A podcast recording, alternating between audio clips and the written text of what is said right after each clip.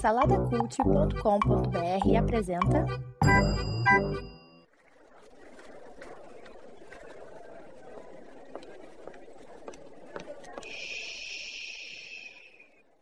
Que comece o Super Pot Show! Saudações joviais ouvintes, diretamente dos estúdios fulgurantes do Salada Cult. Está começando o episódio de número 35 do Super Pocket Show. Eu sou Edu e hoje, hoje eu tô com uns convidados aqui, né? Uns convidados de garbo, muito garbo e elegância, que estão aqui na estreando aqui no Super Pocket Show. Vou começar por ele ali, vou começar pelos mais velhos, né? Creio eu que é o mais velho. É, temos aí o Cabra da Peste, Ivandro Menezes. Seja bem-vindo, Ivandro. Fala, Coquinho. Não entendi porque é o mais velho, sabe? Ah, não é não? Cacau tem essa barba aí, mas enfim.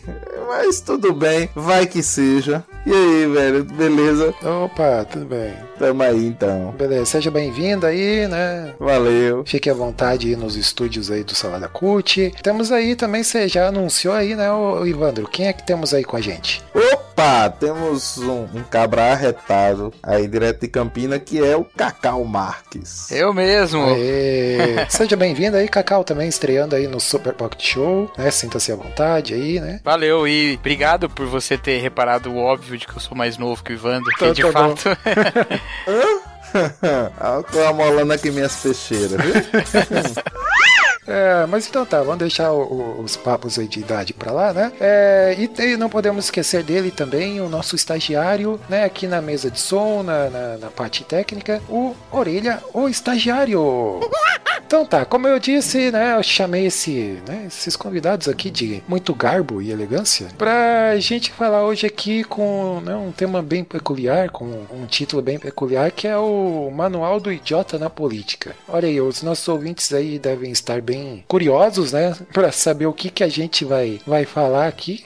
Eu já até vou fazer um disclaimer aqui, né? Que a ideia aqui da, da gente trazer esse, esse tema é, não é pra ficar aqui cagando regra e nem algo do tipo, né? Mas a, a gente é, tá aqui basicamente pra conversar, né? Sobre o, né, o debate político aí. Mas o, o, o tema é justamente pra chamar a atenção aí, que é o manual do, do idiota. Pra, de repente, né? Você né, Quem sabe você tá sendo um idiota aí? De repente a pessoa vai aprender a ser um idiota também. Vai né? aprender, é, quem sabe. O manual pra ela aprender. né? É. Já tem, não tem um grande, não tem um grande escritor aí, Evandro, que lançou um livro pra você não ser um idiota? É, então. A gente aqui lança um podcast então para as pessoas serem idiotas. Inclusive no sentido que ele fala, né? É, muito bom, muito bom. Coquinho, perdemos metade da audiência, Coquinho. Olha aí. É, até, até queria dizer assim, ó, seja você, né, de, seja você de direita, seja você de esquerda, ou qual seja lá qual for a sua posição política, né, dá, dá a mãozinha aqui pra nós, né, vamos, senta aqui, vamos conversar. Não tem aquele meme do, do, do urso? Calma, meu jovem, senta aqui, vamos conversar. Então, É, é. então é mais ou menos isso. Calma, dá a mãozinha aqui, vamos, né, então, né, não se aveste não. Mas antes de ir pro papo, como é de lei aqui no Super Pocket Show, né, a gente tem aí a perguntinha da vez.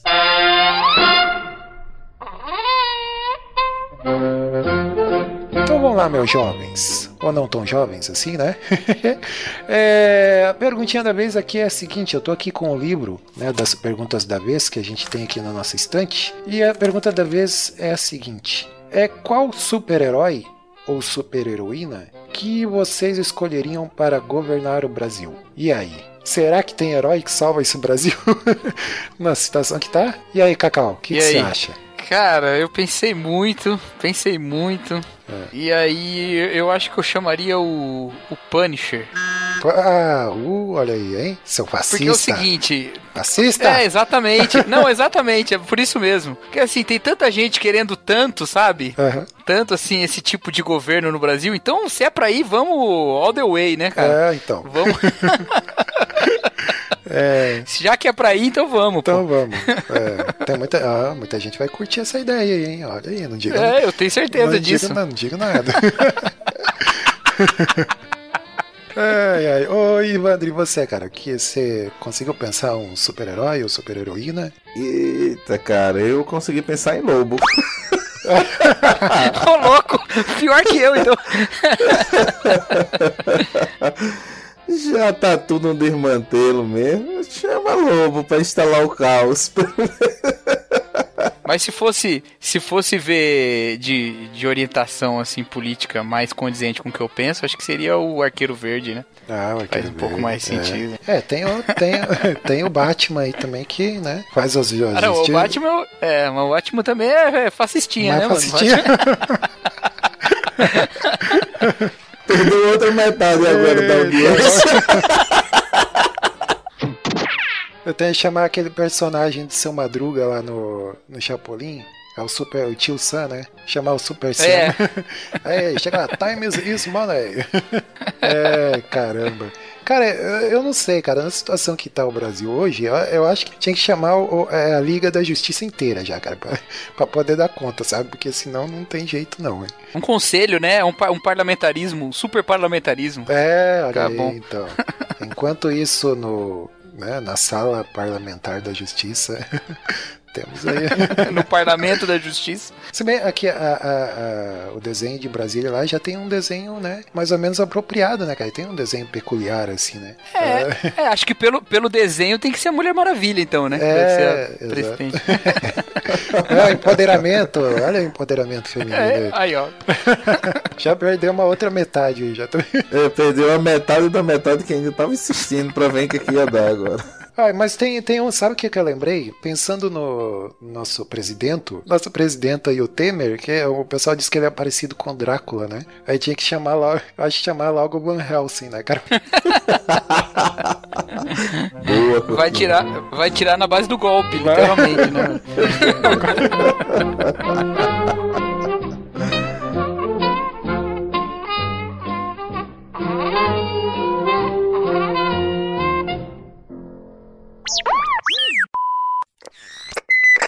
Tem ouvidos para ouvir, ouça!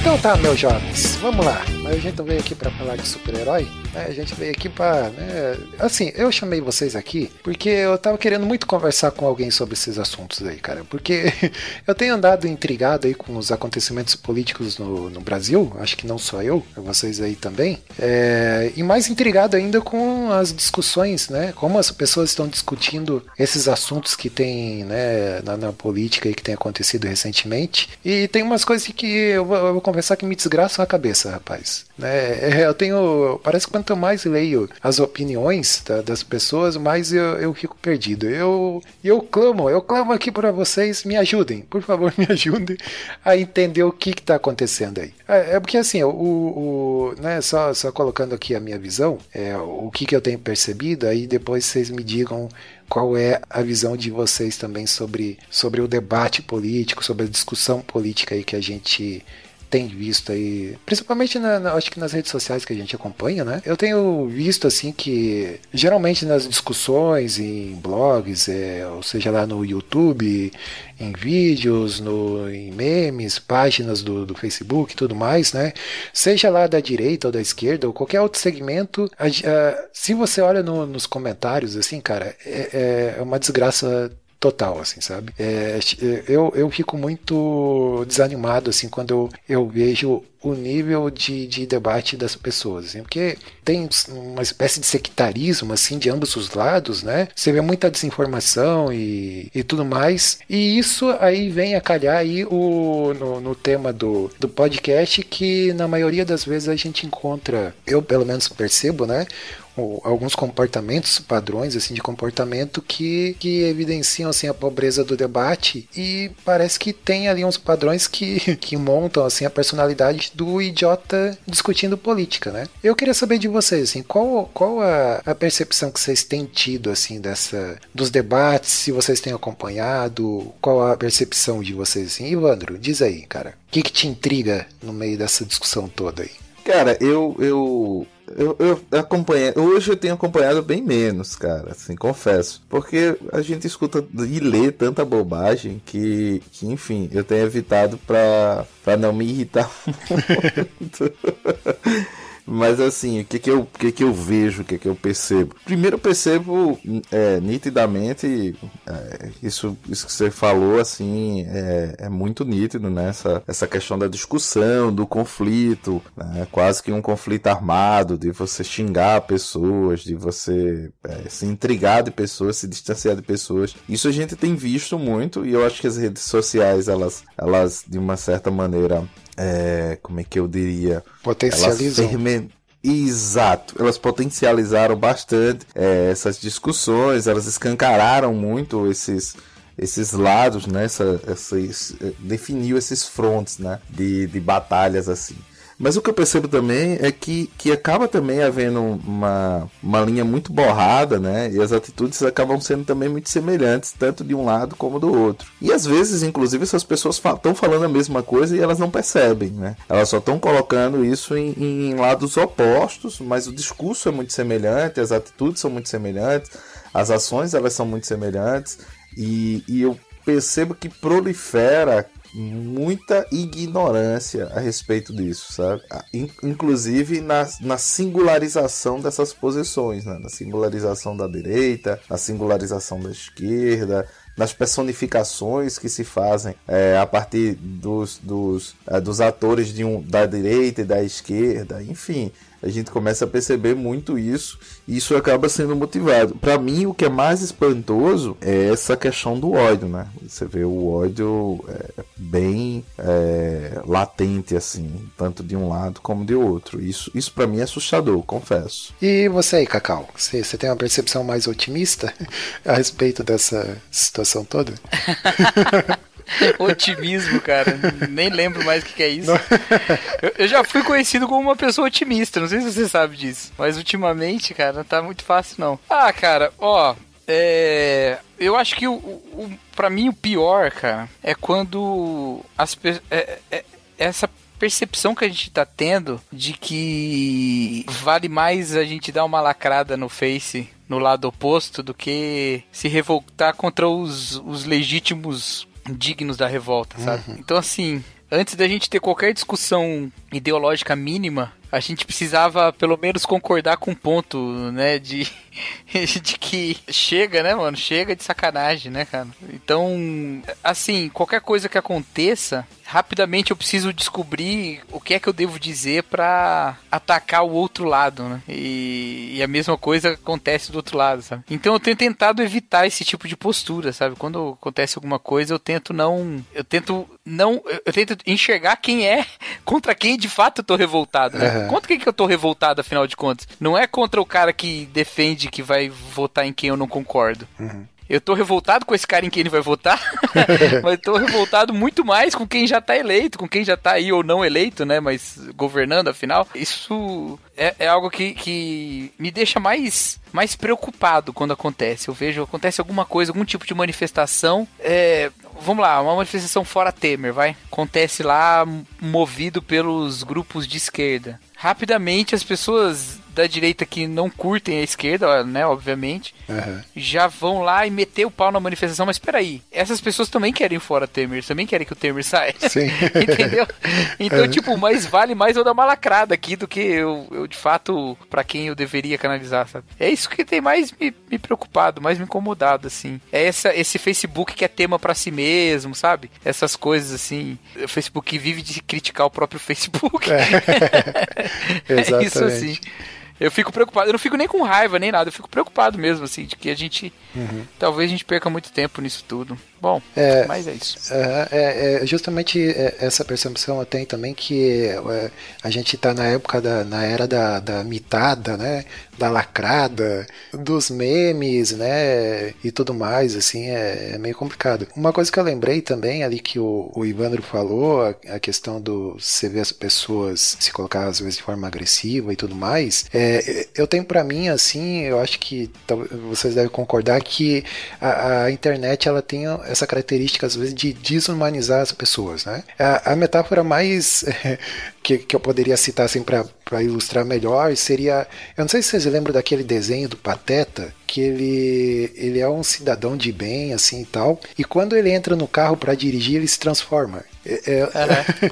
então eu tenho mais ou menos essa percepção, assim, que as pessoas, né, fora da internet, né, são pessoas, né, digamos, calmas e tal, mas na internet, como, né, é, é, você não tá vendo quem tá do outro lado da tela, não tá frente a frente e tal, é, eu acho que potencializa um pouco esse lado das pessoas, ele acaba desumanizando, né, ou, ou de repente, eu não sei, mostra talvez a natureza verdadeira da pessoa, né? É, é uma coisa assim que eu fico me, me perguntando, né? Será que é a internet que desumaniza ou será que essa é a natureza da, das pessoas mesmo de serem agressivas e tudo mais, né? Então é que entra nessa equação aí também, né? Do que a gente está tentando aqui descobrir o que, que é esse movimento, né? Para onde vai isso, né? Eu acho que isso vai na mesma, na mesma vibe de você, ter, por exemplo, tentar entender o que que dá coragem é, a alguém, a bebida ou, ou, a intenção que ele já tinha, né? Eu acho que a internet ela, ela faz muito isso, né? Ela faz com que você não encare o outro. Então, como eu não olho ele frente a frente, né? Como eu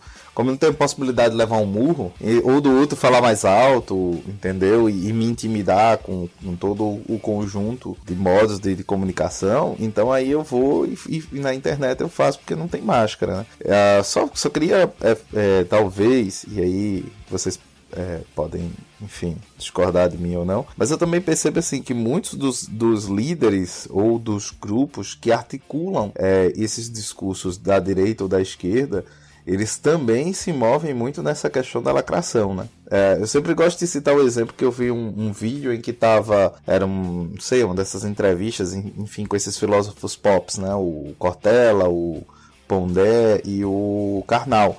E aí alguém faz uma pergunta para eles, para os três, estão os três no, no mesmo lugar, e aí o, o Karnal responde, o Cortella responde, eu não lembro qual dos dois responde, e o último é o Pondé.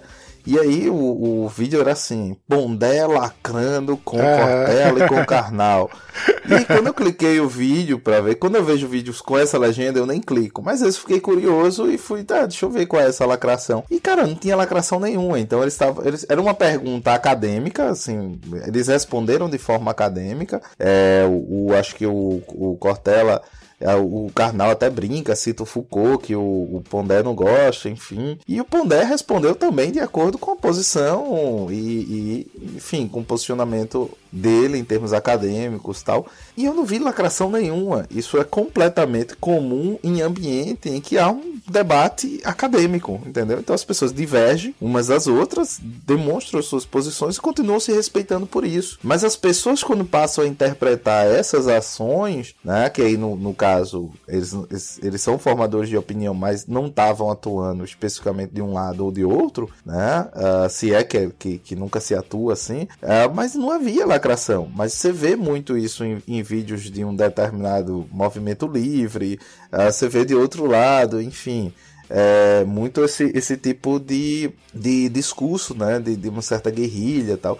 Tem inclusive um, um nome para isso, né? Tem um, tem um estudioso americano que ele se volta mais especificamente para o conservadorismo, né? E ele chama esse tipo de, de, de retórica de gladiator style, né? Que é o estilo gladiador e que, que já parte para essa coisa da briga, da, da questão da, da rivalidade, da, da, enfim. E então a gente percebe nitidamente isso nesses movimentos, nesses, nessas instituições que articulam o discurso de um lado e do outro, e que a gente vai vendo um monte de gente seguindo e acompanhando é, dentro das redes sociais especificamente. E o discurso é sempre esse, né? De, de, de vamos lacrar, vamos isso, vamos aquilo outro. E eu acho que isso vai mobilizando essas pessoas emocionalmente elas vão se desequilibrando emocionalmente, enfim. É, eu já, já vi muito vídeo com aquele título, ah, fulano humilha cicrano, sabe? Pra chamar clique e tal, ah, não sei quem imitou, blá blá blá. É, eu, eu assim, eu tenho a percepção que talvez as pessoas elas estão aprendendo, é, não sei se aprendendo, é que elas não sabem... Talvez discutir, separar as coisas, né? Eu vou dar, eu vou dar um exemplo. Eu tava, eu acompanho de tudo um pouco, assim. Eu para uh, citar nomes aqui, eu acompanho socialista de iPhone, eu acompanho Socialista Morena, eu acompanho The Intercept Brasil, acompanho o Meio, que é um, é um canal novo que tem aí. É, acompanha Antagonista, Spotnix, é, o MBL, o canal do Mamãe Falei lá, o, até o Nando Moura eu acompanho. eu não sei se vocês já assistiram algum vídeo do Nando Moura lá no YouTube, ou conhecem, ou já ouviram falar nesse cara aí. Eu não, mas o Cacau certamente já. Eu só sei quem é. Não disse que Cacau sabia? É, olha aí. O Ivandro ficou três meses em coma, né, cara? O Ivan tá voltando agora. Ele, ele, ele, acabou de descobrir que o Temer é o presidente. Achava... É, cara. Eu tava no UTI chamado doutorado, esse negócio aí. É, é só para contextualizar, o Ivandro ele sofreu um acidente é, há alguns meses, né? E né, teve de repouso e tal. E eu tô tirando sarro disso, que é uma coisa super normal. é, é, não, é engraçado que, que em off, antes da gente começar, você tá falando que ele era o Wolverine brasileiro, né? É. tá cheio de ferro lá agora, quebrou a perna, botou ferro na perna e tal. Ai, ai, mas é isso aí. É, o pessoal aí já vai problematizar essa, né, essa tua piada aí, cara. E cuidado, hein? É. Cuidado. que tem, Não, é, tem, tem essa aí também. Tem, é, foi bom até porque tem esse lance de ah, tem um excesso de problematização, né? Aonde que a, algumas discussões sérias estão perdendo sentido, né? Porque às vezes as pessoas estão pegando em pontos tão, sei lá, irrelevantes e fazendo daquilo algo um estardalhaço em cima daquilo, porque discussões que seriam relevantes acabam perdendo o, o sentido, o foco, né? Porque daí vira piada, né? Tipo, ah, a pessoa lá postou uma coisa, uma piada, ou postou uma opinião, não sei o que, aí já vem outra lá problematizar, porque ah, o feminismo, o machismo, não sei o que, aí já entra toda essa discussão aí, aí vira uma miscelância, então que ninguém mais se entende, né? Mas o que eu tava, tava comentando ali, que, que eu sigo todos esses canais aí, eu sigo não, eu acompanho, né? É, na medida do possível eu tento ler todas as opiniões, assim. E no Socialista da iPhone lá, eles, eles publicou uma tirinha, é como sempre tirando sarro da esquerda, esquerda e tudo mais, né? Eu fui lá e, e fiz um questionamento, assim. Porque a tirinha era o seguinte: é, é tipo, ah, é, é, é, o personagem chegando assim pro, pro outro falando: ah, eu votei no Aécio, só que eu não fico defendendo ele. Agora eu quero ver. Aí chega pro cara da esquerda e fala: agora eu quero ver você dizer que o Lula é culpado. E daí o, o personagem que é da esquerda não consegue falar que o Lula é culpado, sabe? Uhum. Porque o, né, se tem a ideia que né, toda a esquerda defende o Lula, não sei o que, nananã. Aí eu comentei lá, mas peraí. Assim, eu não tô vendo nenhum barulho do pessoal aí que estava batendo, né, que foi para as ruas, fez manifestação, fez dancinha, o pessoal do Pichuleco, o pessoal do Patinho Amarelo, da Marcha contra a Corrupção. Eu não estou vendo estardalhaço nenhum que fizeram para tirar Dilma, para tirar o Temer, porque ele é tão corrupto, tão bandido quanto eles julgam ser a Dilma, né? Então eu só questionei isso, assim. Aí, primeiro comentário que veio lá: é, cara, um petista. Sendo... Cara, é, é, é, é, incrível assim. Aí eu até respondi: Não, jovem, eu não sou petista, eu só, eu só fiz uma observação, né? E aí tá, expus o, melhor o argumento e tudo mais. E, e, realmente, assim, eu não sou petista e não tenho nenhum problema de falar que eu, que eu, que eu sou petista ou algo do tipo, né? Mas assim, realmente não, não sou petista. Eu só, só questionei lá essa questão, né? Por que, que se fez tanto barulho na época da Dilma e tudo mais? E agora no Temer, né? Tá todo mundo quietinho, ainda mais com esse julgamento do TSE, esse julgamento vergonhoso aí que a gente acompanhou. E, sabe, não, não, não, se tem, não se está fazendo o mesmo barulho, né? E, e, aí eu pensei, pô, a luta não era contra a corrupção, né? Não, no, não tem corrupto lá no poder, não, não tá isso aberto para quem quiser ver, por que que tá todo mundo quietinho assim? Eu sei que a esquerda tá quietinha, porque se ela assumir que o, o Temer é culpado, ela vai ter que assumir que a Dilma é culpada também, porque estavam na mesma na mesma chapa política. Agora, e o pessoal da direita, por que que tá tão calado, sabe? Então, assim, aí o pessoal, né, desconversa, aí vem com outros argumentos que não tem, né, tem nada a ver, tenta justificar, e aí você percebe, assim, que as pessoas muitas assim elas estão ouvindo mais a voz da conveniência, sabe? E não da consciência. Tipo, se for botar a mão na consciência,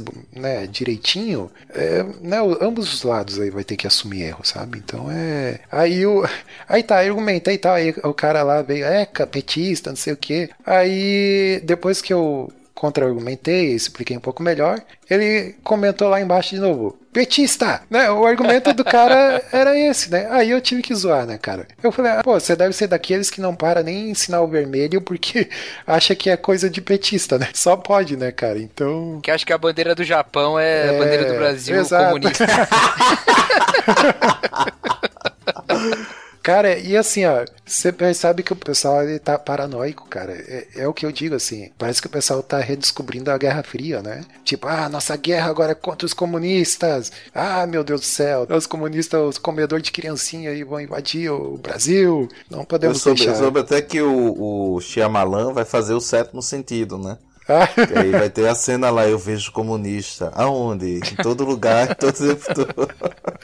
É, mas, é. mas assim, nesse negócio do julgamento, da, da chapa e tal, uhum. tem uma pluralidade de opiniões. É que também né, no Facebook às vezes as coisas ficam um pouco limitadas pra gente perceber. Sim, né? sim. Uhum. Mas você vai ter gente, da maneira como você falou, né, de esquerda que entende que não houve corrupção eleitoral e por isso não queria ver o Temer condenado né? Porque acreditava que não tinha. Mas muita gente que acreditava que sim, né? Eu, eu por exemplo, mesmo depois da eleição e toda a questão que estava acontecendo, eu sempre fui contra o impeachment e eu acho que foi um golpe, continuo afirmando isso. Mas eu sempre fui a favor do julgamento no TSE. Porque o julgamento no TSE, a, a, as evidências da, das questões eleitorais, elas tinham que ser avaliadas, julgadas. E se comprovada o problema, tinha que acontecer a a cassação da chapa. Como eu acho que ficou comprovado e como teria que ter acontecido, e de minha parte, eu estaria assumindo uhum que eu votei no segundo turno na, numa chapa corrupta. Sim. Eu não tenho problema nenhum de assumir isso. É. Ao mesmo tempo dizer que eu acho que o golpe que aconteceu no Congresso aconteceu porque foi sem motivação jurídica suficiente para atingir interesses políticos muito evidentes que estão sendo demonstrados agora. Então, da mesma maneira que alguns de direito, como você falou, ficaram quietos no julgamento do Temer, uhum. outros ficaram falaram bastante, inclusive estavam muito revoltados com, com o final dele, né? Sim, sim. Então, às vezes falta um pouco também na, nas, nos extremos muito extremados, é, que não é o nosso caso aqui, acredito, né? A gente tem a nossa posição, mas a gente tem uma, um trânsito bacana. Não, comigo, tudo, né? comigo fascista é... tem que é, conversar na ponta do fuzil. fascista na ponta do fuzil. Fascistas não passarão. Não passarão. Mas, é. o, mas assim, nos extremos, que, que, que é um grupo considerável do que fala e, do, que, do que faz barulho, é, não se percebe a diversidade, os tons, as nuances que existem, é, né? sim. Então, tudo é muito... Por exemplo, o Ivandro citou aí três pensadores, né? Uhum. É o Cortella, o Pondé e o Karnal. É, você consegue traçar uma linha assim é, de, de convergências e de divergências entre eles. Assim como você pode acrescentar outros aí nesse grupo, né? É, que, tem, que tem alcançado algum, alguma, Destaque. alguma fama aí. Uhum. É, algum destaque, exatamente. Mas as pessoas, assim, já, já olham para essas essas pessoas, né, para esses, esses é, escritores, autores e tal, e já os enquadra assim, e eles têm pensamentos muito além. Por exemplo, o Pondé é um cara bastante conservador, de direita, uhum. é, deixa isso bem claro, não tem problema em assumir uma posição do conservadorismo e do liberalismo, escrever um texto sobre o Temer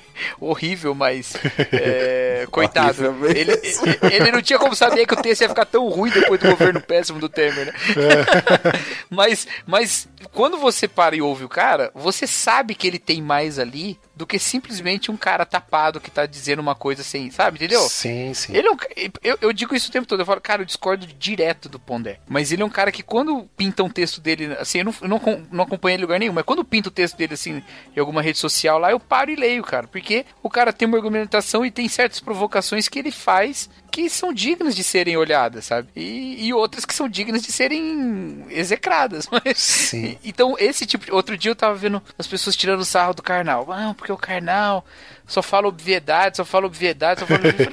Mas qual a obviedade que ele tá falando? O que, que é tão óbvio assim? Uhum. Ah, isso. Ele falou que a corrupção não é de um partido só. E é, não, é óbvio. É, então por que, que todo mundo que critica, critica sempre um partido só? Será que não.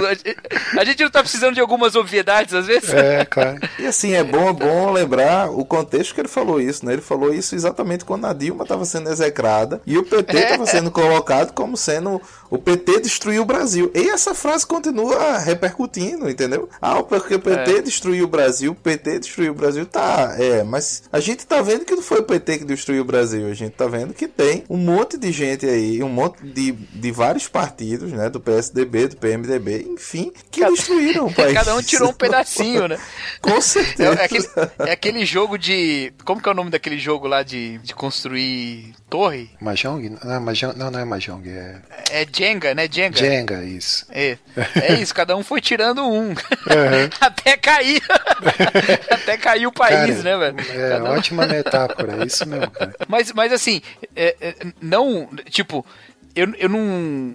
De novo, eu não fico nem bravo, sabe? Não fico, eu realmente não fico bravo com isso, cara. Eu, eu só. Me bate, me bate um, um pessimismo muito forte, assim. É, lamento, né? Porque o que acontece é que a gente, a gente esgotou, cara. A gente esgotou os caminhos políticos. Gente esgotou, cara. O judiciário foi o último aí a ser esgotado agora nesse julgamento do Temer. Acabou.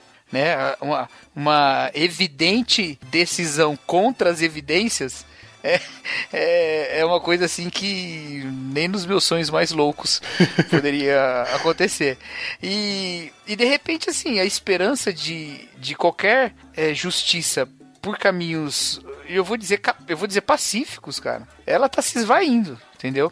Então, quando isso acontece na história do Brasil, de duas uma, ou você tem uma um momento de convulsão social, que nunca, de fato, nunca teve, mas sempre a gente imagina que pode um dia acontecer, Aham. ou você tem uma força que se impõe justamente no argumento de conter a futura convulsão social. E essa geralmente convence, né? E a gente não tá, sabe, a gente tá caminhando para isso, assim. Quando a gente vê manifestação contra um presidente que tá é, no poder há tanto, tanto tempo, ele está há tanto tempo depois das evidências da, da, da corrupção dele. E não se faz nada, não se toma nenhuma decisão. E o judiciário lá, o Supremo Tribunal Eleitoral, decide claramente contra as evidências é, é, absolvê-lo.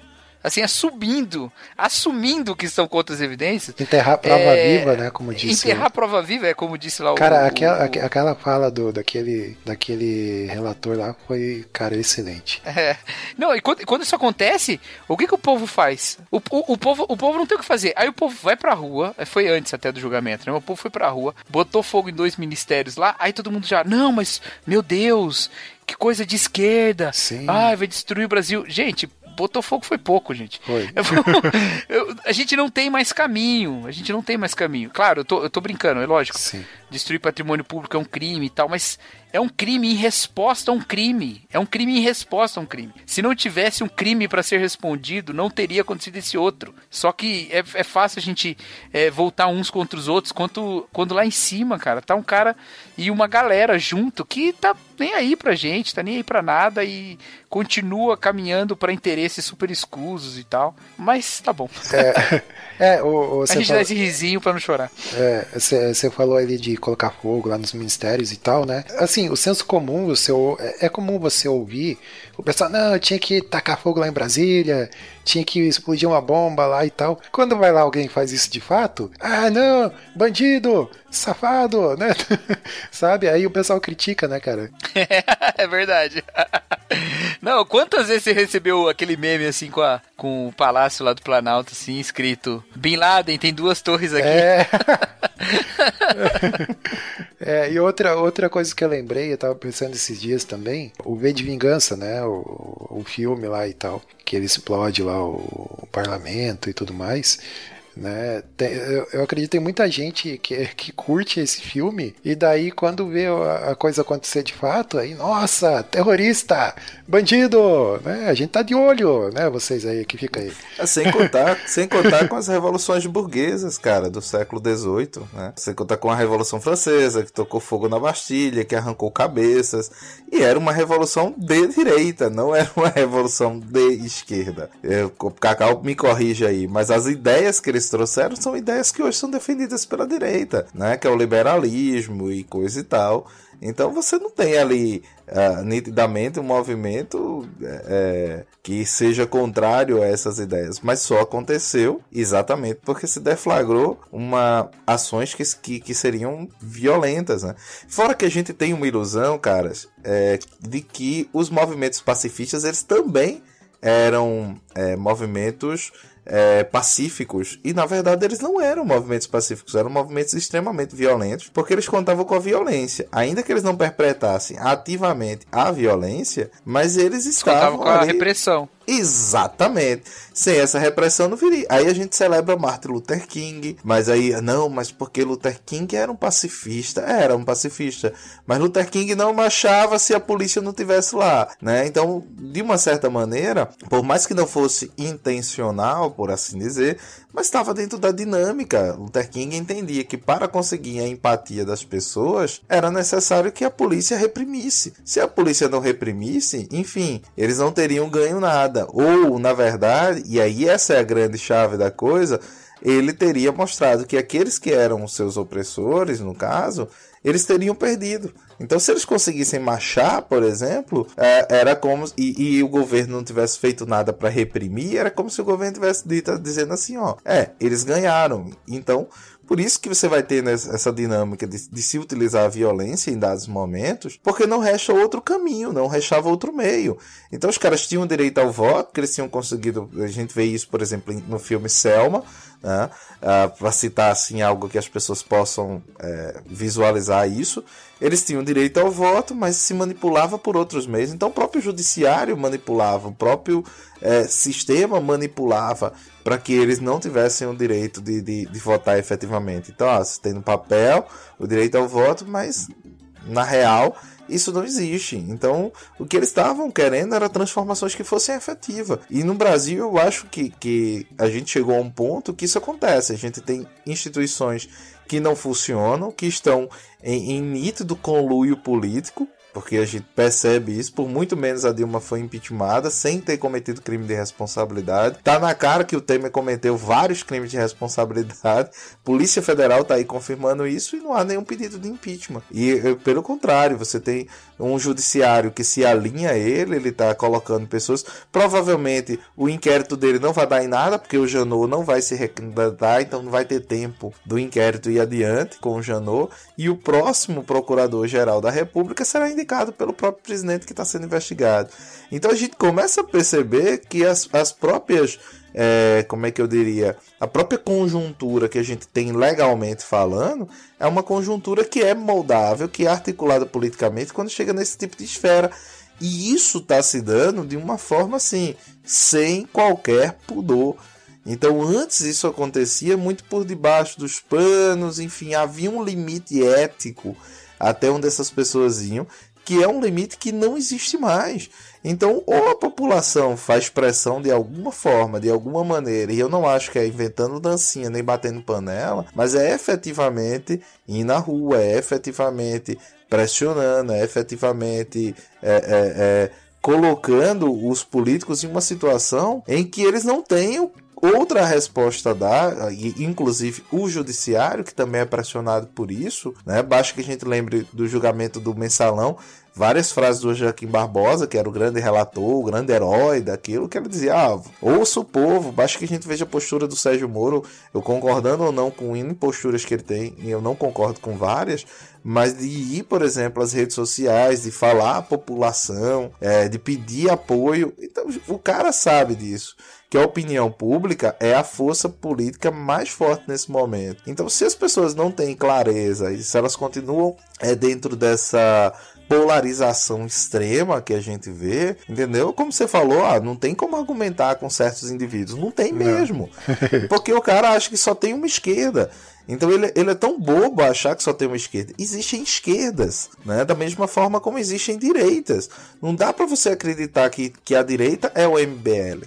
Porque não é, entendeu? Ali é um reflexo, é uma vertente da direita, da mesma forma como não dá para acreditar que petista é a esquerda, porque não é, é uma vertente da esquerda. Existem pessoas que são de esquerda e que não são, por exemplo, petistas, ou que não concordam com o PT, ou que acham que o PT corrompeu, que também querem ver cabeças como a de Lula também rolando, entendeu? Desde que se comprove judicialmente, desde que haja provas porque eu acho que a última garantia, o último respaldo que a gente tem é de que pelo menos as instituições de, de, de que dominam o monopólio de lei, como o Ministério Público e, o, o, próprio Poder Judiciário, pelo menos essas funcionem da maneira como é para funcionar, de acordo e com base na lei e não com base ah, em perseguições políticas. É, exatamente. Então nem isso a gente tem visto. A gente nem vê isso na Justiça Federal de, de do Paraná, nem a gente tem visto isso nas esferas é, dos tribunais superiores.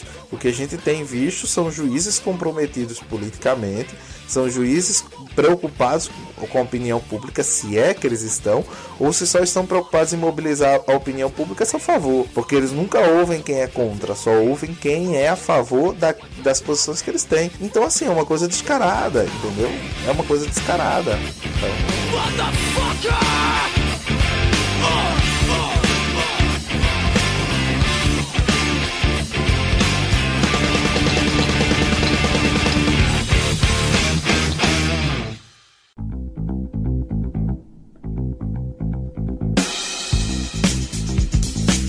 Mas, mas assim, ao mesmo tempo, é, a gente tem opiniões muito parecidas, eu e você, Ivandro, né? Mas ao mesmo tempo, assim, o que mais falta mesmo, assim, pensando na, na participação das pessoas no, no debate público mesmo, nem tanto na, nas questões mais institucionais, o que mais falta é a gente poder conversar, né, cara? A gente poder falar e ouvir e tal, né? Então, existe sim é, muita, muita verdade quando você vê os liberais, por exemplo, criticando todo o esquema de, de corrupção que é baseado numa, numa tremenda numa ingerência, às vezes, do governo em questões que deveriam ser pelo menos melhor fiscalizadas e que não são. E aí eles vão dizer, não, era melhor então tirar tudo isso da mão do governo tá bom, ainda que a gente possa discordar, ainda assim é uma solução diante do que acontece, entendeu? Então não dá para eu desmerecer as pessoas sem conversar com elas, não dá para desmerecer as pessoas sem ouvir o que elas têm para falar e sem saber. Então, eu durante muito tempo eu tentei entender várias pessoas que tinham certos posicionamentos na internet, que entendiam a, a, a questão de certa forma. E, e, e, vários pontos a gente tira, assim, de crescimento pra gente também, de rever nossa própria, nossa própria conduta, né? Só que o, o Facebook, né, pra voltar lá naquela pergunta que o, que o Coquinho fez no início, o Facebook ele não é um ambiente mais saudável para esse tipo de coisa. As redes sociais não são um ambiente mais saudável. Então, não sobra muito espaço pra gente ter um diálogo, entendeu? Sobra sobra ódio mesmo, né? Sobra revolta e tal. É, e, e, o detalhe é que às vezes é uma revolta é seletiva, né? Até, até postei esse dia, pô, parece que as pessoas estão dizendo, ah, a minha hipocrisia é melhor que a sua, né? Porque é. no, fim das, no fim das contas, né? É, é que nem, o, voltando aquele exemplo lá que eu, que eu questionei a tirinha lá e tal, aí o cara veio falar do Aécio, ah, porque uh, o Aécio não ficou o tempo todo na televisão lá dizendo que, que era inocente, não sei o que, mas tá, isso faz dele menos corrupto ou menos digno de, sabe, de, de revolta. Mas com base nisso que eu quero fazer uma apologia ao idiota aqui.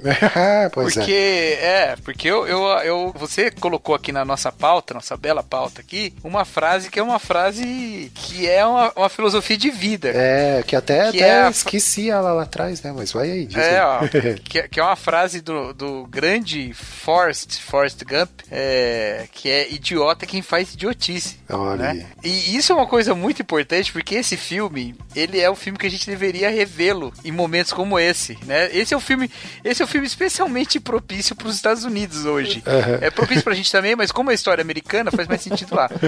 Porque é o seguinte, cara, esse filme ele começa com uma, com uma pena sendo soprada no vento. Lembra? Né? E aquela musiquinha linda, né? E aquela pena voando. E ela acaba também com essa pena voando também. E o, o, o Force Gump é esse idiota que é essa pena soprada no vento. Ele não se apega a nada. E aí ele, a filosofia de vida dele é uma só. A vida é como uma caixa de chocolate, você nunca sabe o que você vai pegar. Só tem uma coisa que o Forrest Gump se apega em todo o filme. Ele se apega às pessoas que ele ama, cara. Aham. Enquanto a, a Jenny tá o tempo todo buscando uma ideologia, enquanto o Tenente Dan tá enfiado no patriotismo dele e depois se revolta porque perde a- a- o seu, seu motivo de vida. Então, enquanto tá todo mundo apegado ao motivo de vida, o Forrest Gump é o único que tá apegado às pessoas, manjo. É esse tipo de idiota que eu queria defender aqui.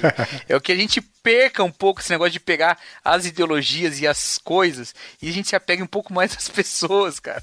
Entendeu? A gente senta pra conversar com um cara que discorda da gente, mas não só senta pra conversar. Você não quer conversar, não precisa, mas lembra que ele não é digno do seu ódio. Ele, ele é um cara que, que merece pelo menos o respeito, merece pelo menos a, a solidariedade e a simpatia de, de que a gente entenda que estamos todos no mesmo barco no oceano de merda, entendeu? É. Então, então é- esse, essa idiotice do Forrest Gump é que eu acho que a gente devia ter. É, um pouco mais de, de pessoa, um pouco menos de dessas ideologias que vão trocando. Tem essa história também, cara. Sabe? Eu, eu, eu vivi pra ver a esquerda defendendo a globalização. Eu nunca entendi isso, cara.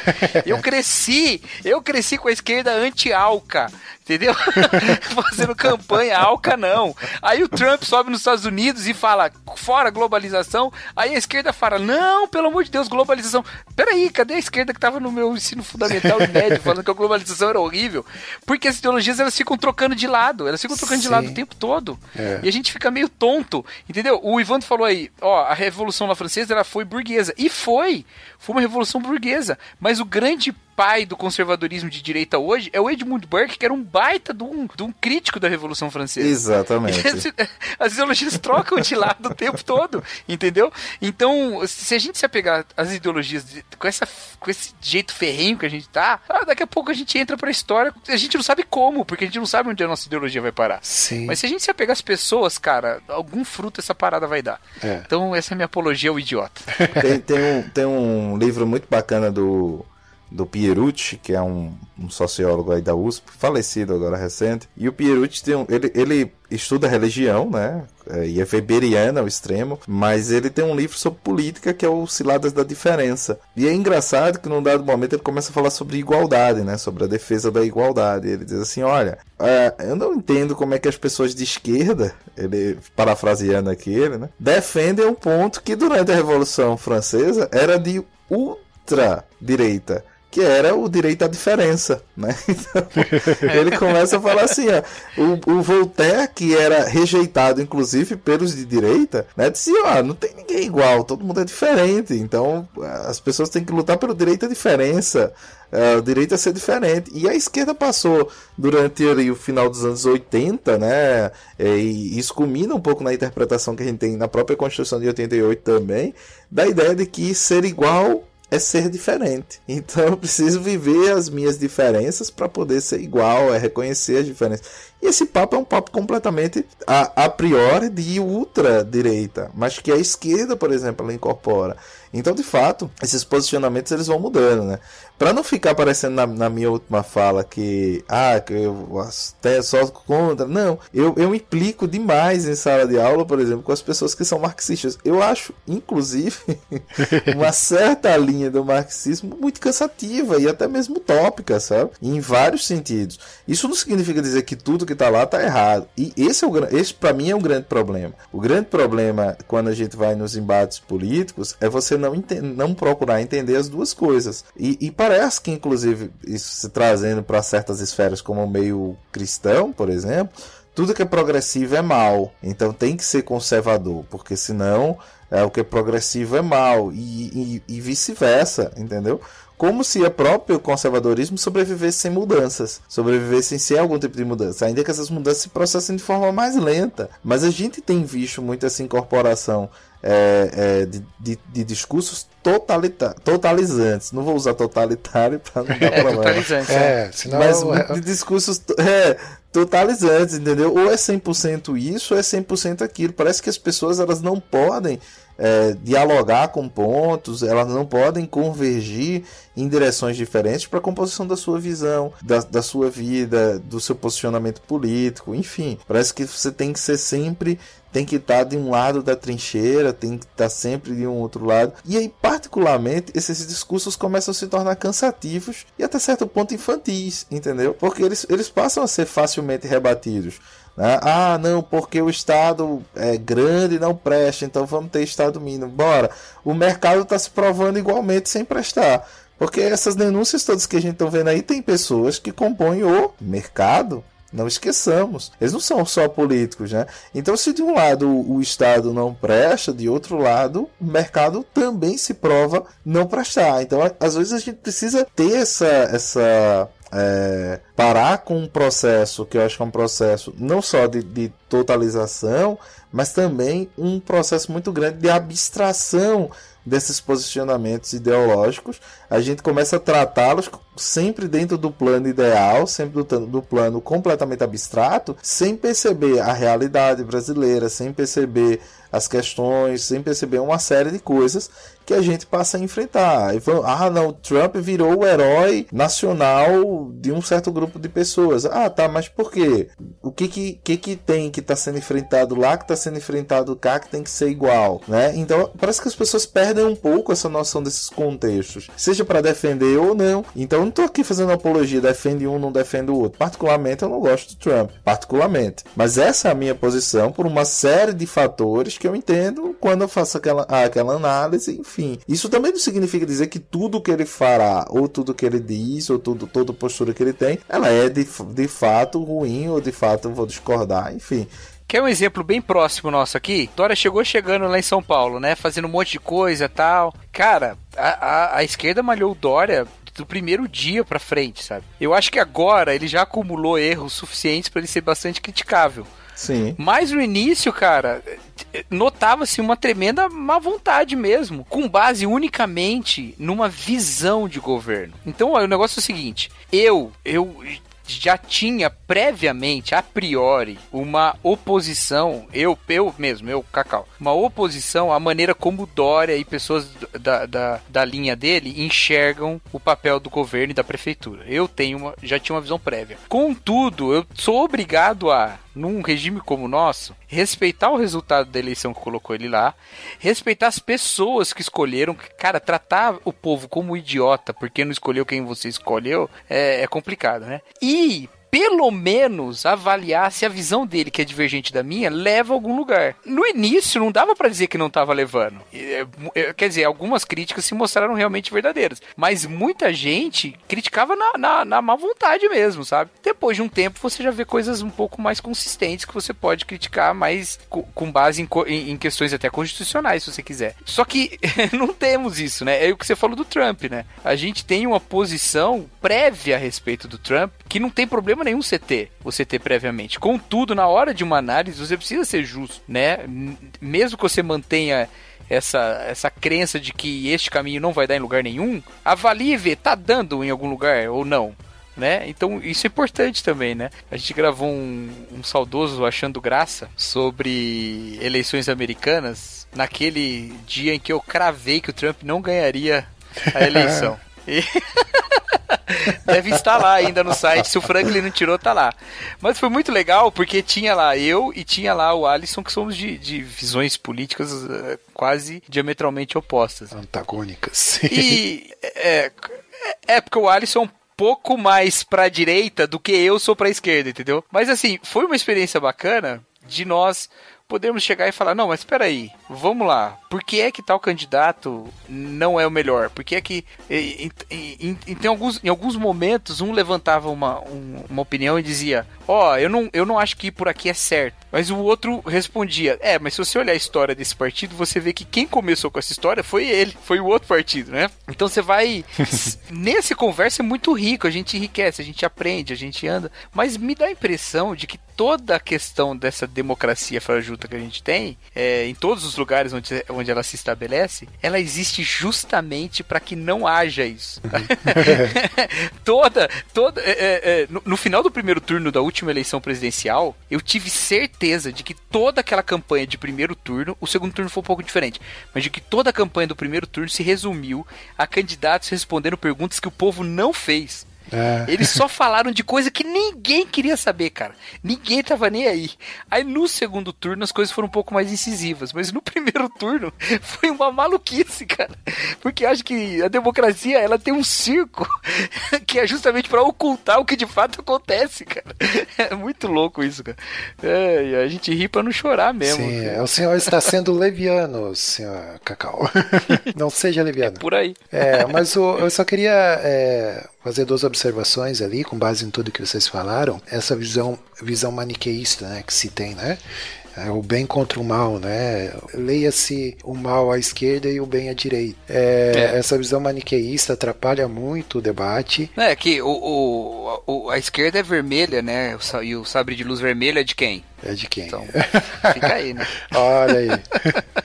é, tá aí, ó, Império aí.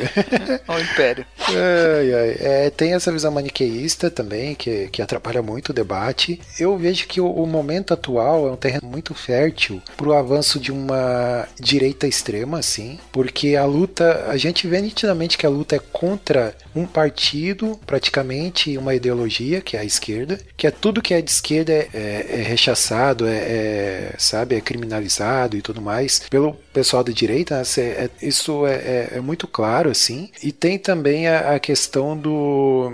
As pessoas ela, elas buscam. É porque cada um tem o seu guru, né? A, a gente citou ali aqueles filósofos e tal, que estão muito em evidência e tudo mais. As pessoas não estão preocupadas em, em buscar as opiniões diversas, assim. E pelo menos ponderar, né? Porque se o cara que está falando tem um alinhamento mais de esquerda, o pessoal da direita nem vai dar atenção ao que ele está falando, né? Ou, vice-versa, né? É, então cada um ouve o, o, seu guru, né? Tem lá tipo o Olavo de Carvalho, que é o guru aí da, né? Digamos assim, botando em termos bem grosso modo, assim, é o guru da direita, né? Aí tem o, o outro lá que, que, que é o, o guru da esquerda e tal, e cada um vai ouvir o seu sem se preocupar em realmente é, andar andar, né, tipo, andar pra frente. Assim, eu, eu sei que eu, eu, eu, não tenho, assim, a, a ilusão de que, ah, agora vamos dar as mãozinhas aqui, vamos cantar Imagine, né, e vamos... É, não, não. Isso nem é bom, né, cara? Nem é bom. E vamos caminhar em direção ao horizonte, né? Não, não é isso. Mas é, pelo menos, pô, a gente não quer um país melhor, então vamos, sabe, ponderar um pouquinho mais, olhar o, o opinião contrária, ponderar, pensar, pô, será que eu não tô indo muito com o gado, assim? Porque, uh, pelo que que eu percebo, assim, a direita é, é tão gado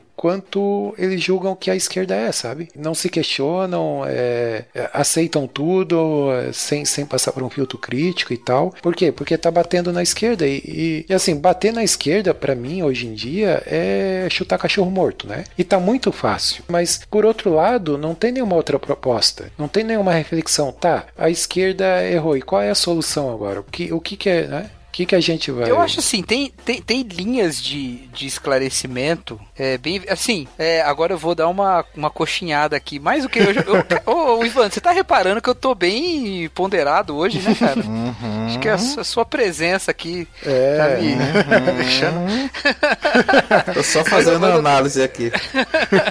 Mas eu quero, eu quero assim, eu, eu, eu não duvido que exista mais de um caminho para você atingir justiça. Que aí é aquela questão da visão totalizante que o Ivandro falou. Eu, eu, eu não duvido que existe mais de um sistema ou mais de uma forma em que você pode ter uma sociedade que produz menos vítimas, que seja justa, que tenha é, uma distribuição de recursos é, coerente com o trabalho. Eu, eu, acredito que há mais de uma maneira de fazer isso. Então, esse debate ele envolve um pouco a utopia e a fé, porque a utopia é, é o lugar onde nunca ninguém esteve, né? Então você tem que acreditar um pouco que dá para chegar lá. E, e, isso nós, mais do que ninguém, não deveríamos desprezar, né? É, eu não tô aqui para desprezar a utopia nem a fé, pelo contrário, né?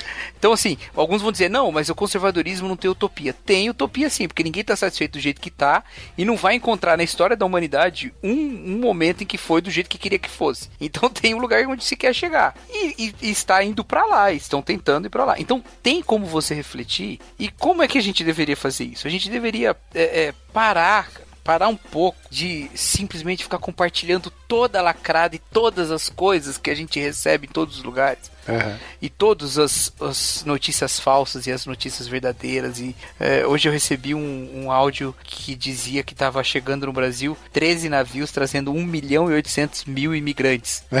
eu pensei, gente, esse navio são 13 estrelas da morte para caber tanta gente. Assim. Em 13 navios não cabe 1 milhão e 800 mil pessoas. Mas tá bom. Então, assim, se a gente parar um pouco com isso e, e ler ou ouvir ou entender primeiro as pessoas com que a gente concorda, porque nem isso a gente tá fazendo. É, pois é. Entendeu? Para e vai lá nos expoentes do pensamento que você acredita que é o certo. Vai lá, entende o que ele está falando, quais são as críticas, o que é que ele está levantando. Show, fez isso? Vai agora com honestidade em um opositor que você acredita que é um bom representante de uma visão diferente e entende, mesmo que você já carregue um preconceito da análise que o crítico já fez, entendeu? Mesmo que você vai ler Marx depois de já ter lido Mises e das críticas que Mises faz a Marx, mesmo que seja assim, vai, entendeu? Confirma, pelo menos você vai evoluir no debate, pelo menos você vai evoluir no entendimento de onde você quer chegar, você vai poder enxergar certas críticas e depois leia um crítico, seu primeiro autor lá. Pronto, assim você vai ter a visão que você concorda, você vai ter a visão que o cara critica e você vai ter um crítico que você pode concordar ou não. Você vai encontrar um, pelo menos uma, uma luz em cada crítica, em cada coisa, sabe? Sim. E isso não é um jeito de fazer você virar um isentão. Isso é um jeito de fazer você ter um caminho de esclarecimento na trajetória que você. É mais objetivo, né? É, na trajetória que você quer trilhar. Eu não tô te obrigando a trilhar nenhuma trajetória. Mas na que você quer trilhar, tem, tem esclarecimento nela, sabe? E isso eu acho que. É, é, eu acho que esse pode ser um bom fruto que a gente pode tirar dessa porcaria toda, cara. É que toda esse, essa, essa confusão que tá acontecendo é a primeira vez que acontece no Brasil com tanto acesso à informação. Então, eu acho que no final, as lacradas podem dar algum fruto. É o de as pessoas quererem estudar mais para não serem lacrados. e, e se isso. Isso assim, é, é, é, o máximo de otimismo que eu posso ter, porque eu acho muito impossível. Mas se isso a gente conseguir, sabe, pelo menos refletir mais, pensar mais, estudar mais, é, eu tenho certeza que a gente não vai chegar nesse fundo do poço que chegou dessa vez. A gente vai chegar em lugares melhores. É, vai evoluir, evoluir o debate, né? É. Porque você, você acaba criando mais objetividade, né? Então você entende o que é que os dois lados estão falando, você entende aqueles pensamentos e aí você vai formulando de acordo com cada um. Ano passado eu passei por uma experiência engraçada. Na universidade eu tinha um formei um pequeno grupo de estudos tal, e a gente começou, e a minha proposta de, de, de projeto tal pra gente trabalhar foi exatamente direito e conservadorismo. E a gente praticamente só leu autores conservadores. Eu lembro dessa fase, só botava fotinho do, do João Pereira Coutinho, ah, Roger Scranton, é. A gente chegou a ler o, o Michael Quixote, né, do, do Ser Conservador, chegou a ler vários textos. A gente começar a ler agora esse semestre, acabou não, não enfim, eu acabei... Olavão não, né? Não, Olavão a gente ia chegar fora. a ler o Burke, né, já tava separando os textos do Burke e tal. E, mas, é, e foi engraçado, porque vários dos alunos que vieram, eles tinham exatamente outras posturas mais progressivas, né, e, e deles se depararem com isso. Então foi engraçado você ver alunos de 19, de, de 17, 20 anos ali, né? E chegou uma menina que era bem católica tal. E chegou, ah, professor, sou conservadora. Eu leio Olavo de Carvalho. Eu disse, não, não tem problema. Não tô aqui para fazer você Fala, discordar ou concordar dela, né? O importante é ter saúde, né? É, pois é. Deixa eu só fazer uma, uma observação do Olavo de Carvalho. O, o, cara vem me dizer que a Pepsi usa, usa fetos abortados para fazer adoçante. Pra... Ah, não, cara. Não, não. O cara que é filósofo, escreveu 500 livros. Não, cara, não dá. Mas tudo bem, desculpa aí, mano. Eu precisava falar isso. É, uma coisa assim que o Olavo, o Olavo nutre, e isso daria um, um outro episódio, né? Ele nutre muito ódio pelo, pelos os especialistas, né? Que é uma coisa até que cresce. Tá? Tô até lendo um livro recente sobre isso. É, exatamente porque ele não veio da universidade, né? Então ele é um, é um cara que é autodidata, nunca pôs a prova que não é ruim. Que é algo que por si só não, não, não é criticável, né? Sim, por si só, sim, sim. É, é até admi admirável em, certos, em certo ponto, uma vez que a gente que a gente não tem ilusão de que a universidade também é, é livre de, de, de preceitos, preconceitos. Então, sim, sim. então não é mesmo. É... Agora, é, o problema não é ser autodidata ou, ou criar uma trajetória intelectual fora da universidade. O problema é. Cara, o problema é tanto, são tantos problemas que eu não é, o problema é às vezes você, você ser desonesto com o seu próprio pensamento, entendeu? Eu acho que você tem que ter objetividade de colocar à margem o, o, as suas paixões, enfim. Adoraria ver o Temer fora. Agora, por exemplo, defender direta já não cometeria esse, esse absurdo. Esse particularmente, falando nesse, nesse. Mas por quê? Porque eu acho que a via institucional é a melhor de todas, é a que ainda nos garante alguma coisa. Vamos lá, se a gente tivesse hoje, vamos pensar aqui, se a gente tivesse hoje uma eleição para presidente, né? você teria um presidente eleito com o mesmo Congresso, porque você não está elegendo um novo Congresso. Então, requerer direta já não vai me garantir governabilidade. Pelo contrário, pelo contrário, se quem for eleito for alguém que é contrário aos interesses do Congresso que está posto, a gente vai ter um agravamento da crise. Então, é simples. Então, às vezes a gente precisa fazer uma leitura desapaixonada das coisas para que você tenha uma defesa delas. Agora, óbvio, se eu estiver entre amigos, conversando, ah, você quer que o Temer saia? Com certeza eu quero que o Temer saia. Agora, é, a via institucional? Não. A mesma coisa por outro lado, não, mas eu quero que o Temer fique. Ah, é, mas você está pensando nisso na via institucional ou não? Por isso que é importante a gente se esclarecer e como, como o Cacau falou, por isso que é importante ler a, as pessoas que são críticas, por isso que é importante tentar ouvir pessoas que entendem como é que funcionam aquelas dinâmicas, para daí a gente começar a, ah, pô, agora eu vou me colocar de que forma? Vamos colocar de acordo com as minhas paixões? Ah, porque bandido tem que estar tá preso, ah, porque esse, esse político corrupto é um, é um salafrário, tem que ser preso. Tá, tem que ser preso. Desde preso. É, mas tem que ser preso como? Ah, tem que ter provas de que ele roubou? Ah, até, mas ele roubou. Oh, roubou como? Se nem os, os peritos estão conseguindo provar que ele roubou, você já sabe que ele roubou, entendeu? Mas, o, o Ivandro, aí eu acho que a gente vai caminhar para uma crise é, ainda pior que já se anunciava antes, né? Assim, nós o nosso pacto, nosso pacto social, nosso contrato social, ele é muito frágil aqui no Brasil. A, no, a, nossa, a nossa concordância em termos dos, dos valores que devem guiar a, a, nossa, a nossa vida em sociedade mesmo, ela é mínima, a gente concorda com quase nada, né? Então, e mesmo as, as forças políticas que se degladiam na, na história republicana brasileira, elas são forças que nunca concordaram exatamente com os mesmos termos sobre, sobre a própria Constituição, sobre é, a forma do governo, a, a, os trâmites e o caminho e todas as coisas. Então, é, você tem toda uma esquerda que não, que não está satisfeita com as, as garantias constitucionais do jeito que são e a, a os meios democráticos do jeito que são, porque você tem ainda um, um, uma visão revolucionária é, presente e tal, e, e, toda uma direita que também não está satisfeita e que também preferia abrir mão de certas garantias, como a gente tem visto, por exemplo, a reforma trabalhista e outros, que não é uma garantia constitucional em si, mas é uma questão de uma legislação anterior até a Constituição, né? Então, a gente não concorda com essas coisas e chega no. Sempre, é cíclico isso na nossa república sempre chega num impasse sempre chega num momento em que a gente é, as forças vão querer abrir mão do que é institucional para impor alguma vontade de momento ali ou alguma questão que, que considere ser uma, uma vantagem ali. Cara, isso me dá um medo danado, porque é, sem querer copiar outros países, né, e sem querer ficar olhando muito para outros países, mas essa segurança é, institucional, ela, ela garante alguma, é, é, é, alguma ordem e alguma expressão de valores que a gente pode considerar fundamentais, né? Mas nesses valores a gente considera, a gente tem certeza do que a gente quer. Né? Sim, pois é. Né, então, uhum. é, é, é, dá um exemplo aqui. Quando alguém fala que na ditadura que era bom, o que, que ele está dizendo nas entrelinhas? Que a ditadura trazia certos sacrifícios que eram sacrifícios válidos à medida que, que houve o milagre brasileiro, que não houve a cubanização do Brasil, né? Esse mito é, recorrente, né? Que tá vindo, tá chegando aí no, tá chegando no seu terceiro episódio em Tá. breve nos cinemas. então, né, já passou duas vezes, uma com Getúlio e outra com os militares. Agora, Bolsonaro vem aí. Então, então é- essa, esse mito recorrente, essas coisas, é, é, a pessoa tá falando isso né, nas entrelinhas. Só que a gente não concorda, é, é, a Constituição não concorda com isso.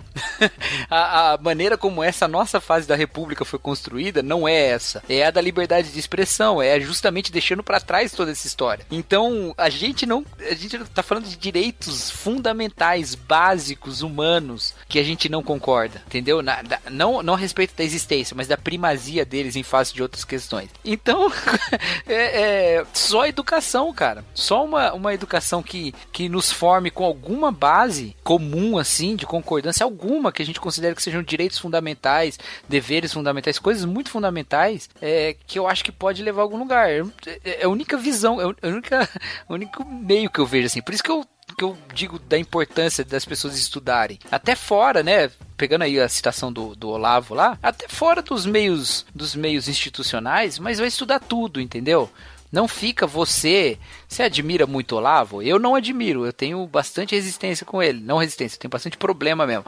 Mas se você admira, faça como ele. Ele não lê um monte de coisa? Vai lá e lê um monte de coisa. Não lê só ele. É. Não ouve só ele. Vai lá e lê um monte de coisa, entendeu?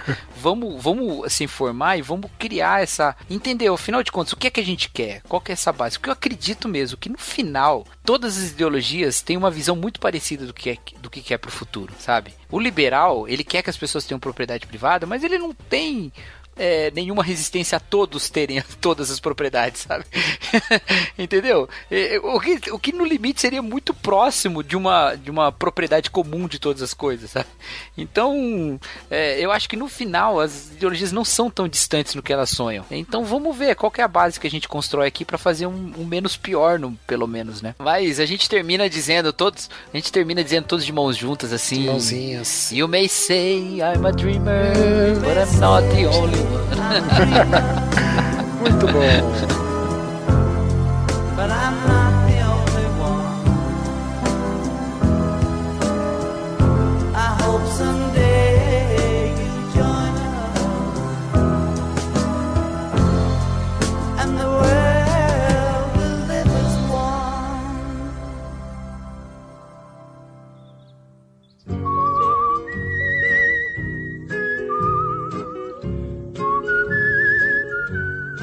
Então é isso, meus jovens. Olha aí que beleza, hein? Pessoas civilizadas, conversando civilizadamente, Sem doutrinação. sem doutrinação, né? Todo mundo chapa branca aqui.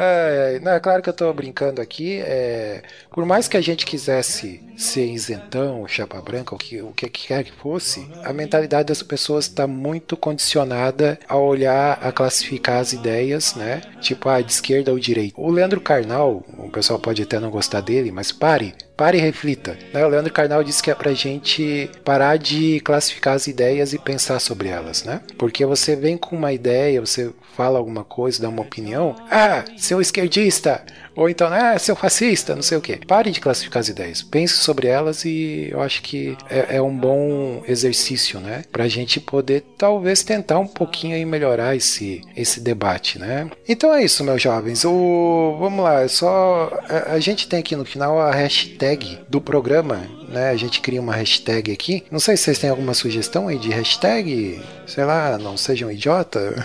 Acho que é um apelo universal, né? Não é melhor seja um idiota, não? Ou, ou seja, um idiota. do, Seja, é, aquela é, eu acho que magnífica- essa... Isso. É, com aquela magnífica né, é, é, explanação lá sobre o Forrest Gump, né? Então seja Eu um... vou escrever esse livro aí em resposta. Cara, escreva, eu compraria. Apologia ao idiota, uma resposta ao Olavo de Carvalho. Boa. Vai, Cacau, eu compro. Vai lá, eu já tô jogando meu dinheiro na tela aqui, não, nada acontece. É, me, passa tu, me passa a tua conta que eu já vou fazer o depósito. é pra crowdfunding. É, então a hashtag de hoje, sejam idiota. Aproveitando o tema idiota, é, eu queria indicar um livro do Mário Sérgio Cortella, que é Política para não ser idiota. Ele é bem, bem simplesinho, bem facinho de ler. Ele a- aborda a ideia de que a gente, em sociedade, é como se fosse um grande condomínio, né? Que você tem regras e tem que obedecer regras e tudo mais. Ele faz um pouco essa analogia, assim, é, é bem, bem legalzinho de, de ler, eu daria de dica aí. É, a periodicidade dos nossos podcasts aí do Super Pocket Show, todo dia 10, todo dia 20, né? O institucional aqui a gente tem vários podcasts aí no saladacult.com.br. Nós temos lá o A História, que é tocado lá pelo Rodrigo Chaves. Tem também o Fantástico Mundo dos Feedbacks, tem o Mochileiros do Tempo, Casal Comum, Maná com Manteiga, tem o Pós-Créditos e deixa me ver, tem o Salada ao Vivo e tem também o grupo dos Saladeiros, que é o grupo do Salada Cult lá, lá no Facebook. Entre lá, seja você de esquerda ou de direita, né? Todo mundo é bem-vindo lá, né? É, então entre lá no grupo, não esqueça de classificar a gente no iTunes e vamos lá, Jabás, né? Jabás, de onde eu esqueci de apresentar lá no começo, mas diga aí, de onde vocês vêm? É, o, o, o Cacau. De rodear a terra. Eu sabia, eu sabia, eu tava, tava pressentindo essa. Cacau onipresente, né? Conhecido como onipresente dos podcasts. Mas qual é a sua casa? Onde você mora? As, mi- as minhas casas podcastais, né? Eu tenho, eu tenho um triplex podcastal. Triplex? No que não é seu, andar que tá é Ju- seus amigos. Não, não é meu, é, é do Davi Luna. Primeiro andar, tô ali no Juntos em Um, né? Legal. juntosemum.com.br. Aham. No segundo andar estou ali no, no barquinho. Uhum. E também faço parte do time do BTcast ali, principalmente no Fora do Éden, que eu tô meio afastado, mas eu vou voltar. Eu tô afastado justamente por esse assunto que a gente conversou aqui. Eu cansei um pouco de, de falar muito. so- E toda vez que a gente falava sobre algum assunto, que é um de notícia, né? Toda vez que a gente falava de algum assunto, eu acabava entrando na política. Mas agora estou voltando, estou voltando a. Aqui, ó. Super Pocket Show ressuscitou esse monstro que estava dormindo dentro de mim. Olha aí, hein? É, então tá bom. ó, Uma dica: digite Cacau Marx no Google e podcast aí que você vai achar o Cacau. vai achar a lista aí de podcast onde ele, onde ele participou. E, Ivandro, de onde você vem, cara? Vem que a gente sabe pelo seu sotaque, a gente já, né? Já Ah, sabe mais ou menos de onde você é. Eita. Então, eu venho de uma, da cidadezinha no interior da Paraíba chamada Mamanguape, mas vocês me, me encontram em Paulo Afonso, na Bahia, onde eu moro. Não, mas enfim, eu tô aí no cabracast.com.br e aí você nos encontra. A gente deu umas férias aí é, que a gente tava precisando, enfim, para conciliar agendas tal. Eu, o Leopoldo e o Éder. E enfim, houve o acidente, como o Coquinho falou, e precisava de um tempo para recuperação, uma série de outras coisas. Mas a gente tá tentando aí se articular para ver se agora no segundo semestre a gente volta aí com tudo. Enquanto a gente não volta, você tem uma penca de episódios. Alguns mais densos, outros menos densos, né? Pra você ir dando uma, uma ouvida por aí. A gente, se procurar lá, vai ter algumas coisas sobre políticas, sobre o Barbudinho, o Marx, se você quiser. A gente É. entrevistou um marxista aí, foi um dos últimos episódios e tal. É, isso aí eu ouvi, isso aí do Marx. Então, então, então por aí.